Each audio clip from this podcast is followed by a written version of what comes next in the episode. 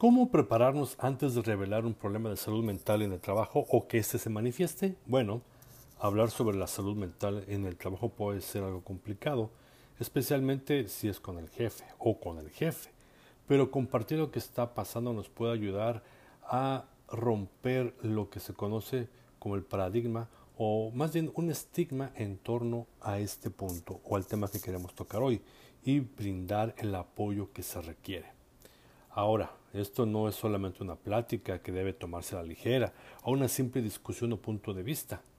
Sí, hay que ver y hay que resolucionar algunas formas en las que nos podemos preparar y usted puede hacerlo.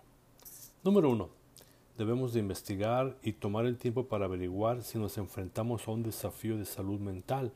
Esto puede ser un poco complicado, una lucha a corto plazo, ya que los resultados pueden darse en circunstancias externas.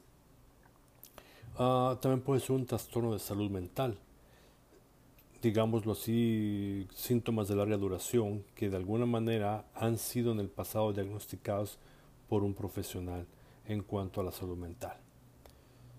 ¿Querrá o querremos dejar esa distinción clara a nuestro jefe? ¿Queremos hacerlo notar y darlo a conocer a nuestro jefe? Bueno, pregunté a sí mismo si quiere revelarlo. ¿Está usted informando apropiadamente a su gerente, a su supervisor o a su coordinador si necesita solicitar, solicitar una acomodación específica o una relocación específica en su trabajo? ¿Está usted seguro de conocer el objetivo y cómo servirá de guía para discutir el tema sobre su situación con su jefe, supervisor o con quien usted rinda cuentas.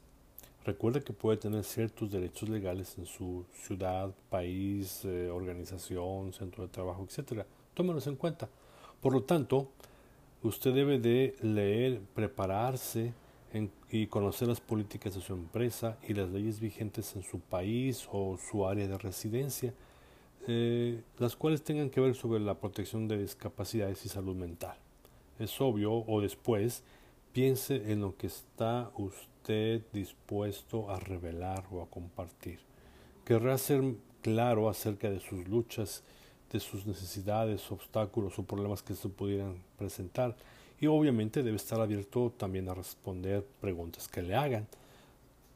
Pero sobre todo usted debe de revelar con qué se siente incómodo. Usted debe de manifestar los puntos eh, que le impiden desempeñarse o que le molestan.